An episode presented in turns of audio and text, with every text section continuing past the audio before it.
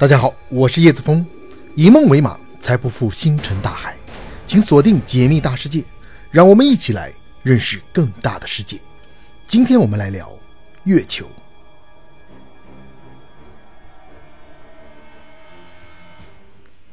每当夜幕降临，我们都习惯了月亮就那样静静地出现在天空，千百年来皆是如此。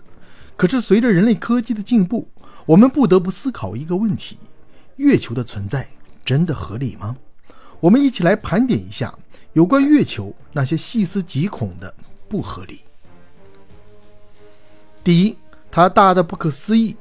月球的直径是三千四百七十六千米，地球的直径则是一万二千七百五十六千米，也就是说，月球的直径超过了地球直径的四分之一。按照与行星的比例来说，月球是人类已知的最大的卫星。且这一比例远超其他卫星。我们以其他行星的最大卫星为例，木星的最大卫星木卫三，其直径约为木星的百分之三点七七；土卫六的直径约为土星的百分之四点四二；天卫三的直径约为天王星的百分之三点一一；火卫一的直径约为火星的百分之三点九五。然而，这一比例在月地之间却高达百分之二十七点二七。按照引力关系及卫星成因来说，地球是不应该也无法拥有如此大的卫星。第二，无法理解的月球年龄，令人无法理解的是，从月球带回的岩石样本，经过科学家反复分析，发现其中百分之九十九的年龄要比地球百分之九十年龄最大的岩石更加年长。阿姆斯特朗在月球寂静海降落后捡起的第一块岩石，年龄是三十六亿岁。其他的一些岩石的年龄为四十三亿岁、四十六亿岁和四十五亿岁，这几乎和太阳系本身年龄一样大。而地球上最古老的岩石是三十七亿岁。一九七三年，世界月球研讨会曾测定一块年龄为五十三亿岁的月球岩石。更令人不解的是，这些古老的岩石都采自科学家认为是月球上最年轻的区域。唯一合理的解释就是。月球并不是产生自太阳系，它可能来自外太空。但是按照其与地球的比例，地球又无法捕获这么大的卫星。第三，奇怪的环形山，在月球上到处可见环形山，总共大约有五万多个。环形山大小差别很大，较大的环形山直径可达一百千米以上，小的直径在一千米以下。通常认为，月表的环形山是陨石撞击形成的。可是，为何大小差别如此大的环形山深浅却差别不大？按照常理，越大规模的撞击留下的环形山直径越大，同时深度也应该越大。但是事实上，月球环形山的深度基本上没有太大差别。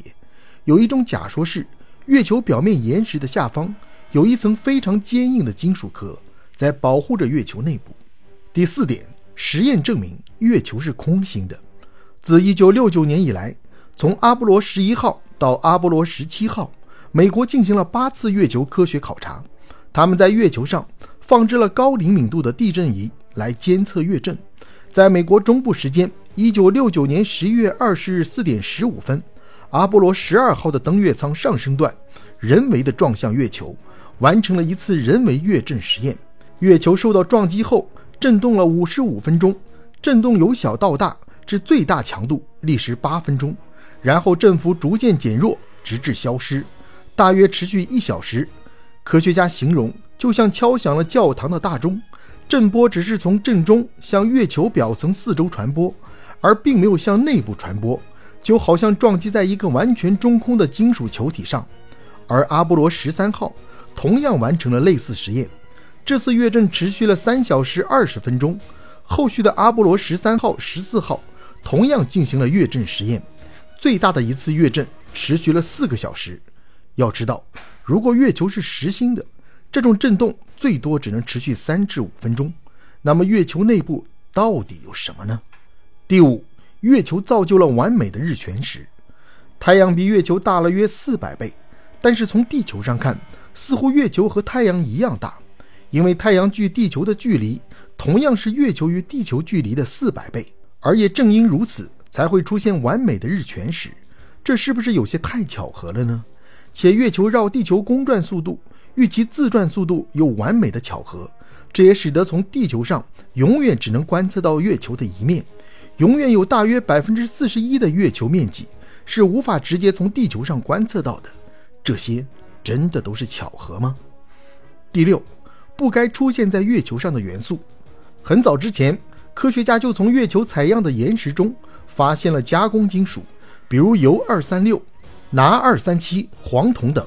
这些元素从来没有发现能够自然形成。铀二三六是一种放射性核废料，可产生于废核反应及再加工铀。另外，钠二三七是一种放射性金属元素，是核反应堆和不生产过程的副产品。这些元素到底从何而来？同时，月球岩石中的钛含量出奇的丰富，比地球足足多了十倍。而钛元素在地球上广泛用于飞机、潜水艇以及航天器材上，而月球竟然还有如此多的钛，让人不得不联想：月球会不会是一个人造物？第七点，阿姆斯特朗到底看到了什么？众所周知，阿姆斯特朗是第一个踏足月球的人类。但是在其执行阿波罗十一号登月任务真正登上月球时，电视转播信号突然中断了四分十三秒。当时，美国、苏联甚至中国的无线电爱好者有不少截获到了当时 NASA 和宇航员的通信内容。NASA 说：“出了什么事？”阿波罗十一号回答：“这家伙真大，天啊，真是巨大，简直不敢相信，那里有和我们不一样的宇宙飞船，它在看着我们。”而在阿波罗十一号刚完成登月回到地球以后的新闻发布会上，阿姆斯特朗几乎没有谈到月球，而是一直强调自己现在开始信奉上帝，并且非常笃定地说上帝肯定存在。从月球回来后，坚定地成为了有神论者，且性格大变。在此之后不久，阿姆斯特朗就宣布自己不再进入太空，十三个月之后就从美国航空航天局辞职。那么？阿姆斯特朗到底在月球上看到了什么？他到底知道了些什么呢？第八，远古时期应该没有月亮。近年来，有许多科学家开始论证远古时期到底有没有月亮。众所周知，玛雅文明对天文历法有着很高的造诣，但是在玛雅编年史中，只有关于金星和火星的描述，没有月亮相关的记载。我国考古发现的甲骨文中。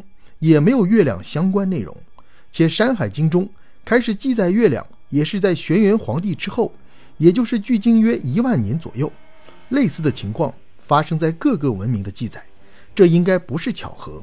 或许月亮真的是在人类文明已经诞生后的某一个时间点突然出现的。这里有一个很奇妙的巧合，就是几乎各个文明中关于月亮的记载都从大洪水传说之后开始。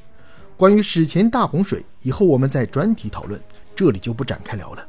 所以，月球的存在到底合理吗？如果它不存在，是不是看起来更合理呢？